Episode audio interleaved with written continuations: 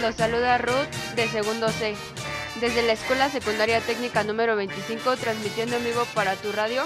25. Nos da mucho gusto estar transmitiendo nuevamente aquí con ustedes. Esperemos que disfruten esta transmisión. Antes de comenzar con el tema de hoy, les presento a mis compañeros. Jimena Gutiérrez de segundo C. Oscar González de segundo C. Vamos a comenzar. Continuamos con este programa de pequeñas cápsulas informativas.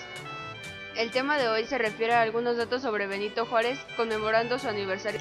Benito Pablo Juárez García nace el 21 de marzo de 1806 en San Pablo Guelatá, Oaxaca, de padres indígenas. A la edad de tres años queda huérfano. En su pueblo no había escuela y las únicas personas que hablaban bien el español eran las que viajaban constantemente a Oaxaca.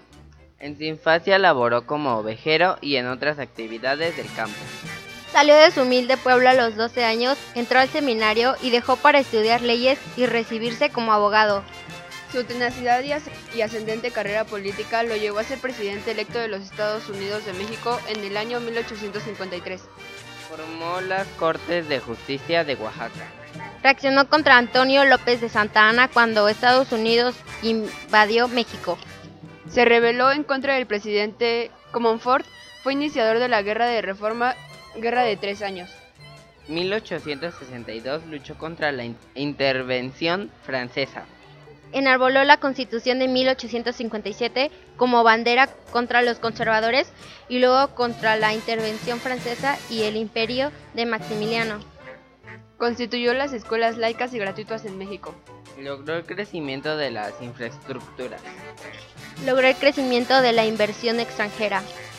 Solo la, la angina de pecho que le ocasionó la muerte el 18 de julio de 1872 pudo retirarlo del poder. Su frase, entre los individuos como entre las naciones, el respeto al derecho ajeno es la paz. Agradecemos a la maestra Eugenia Rodríguez por la coordinación y el apoyo para llevar a cabo este proyecto. No olviden visitar el blog de la escuela, Escuela Secundaria Técnica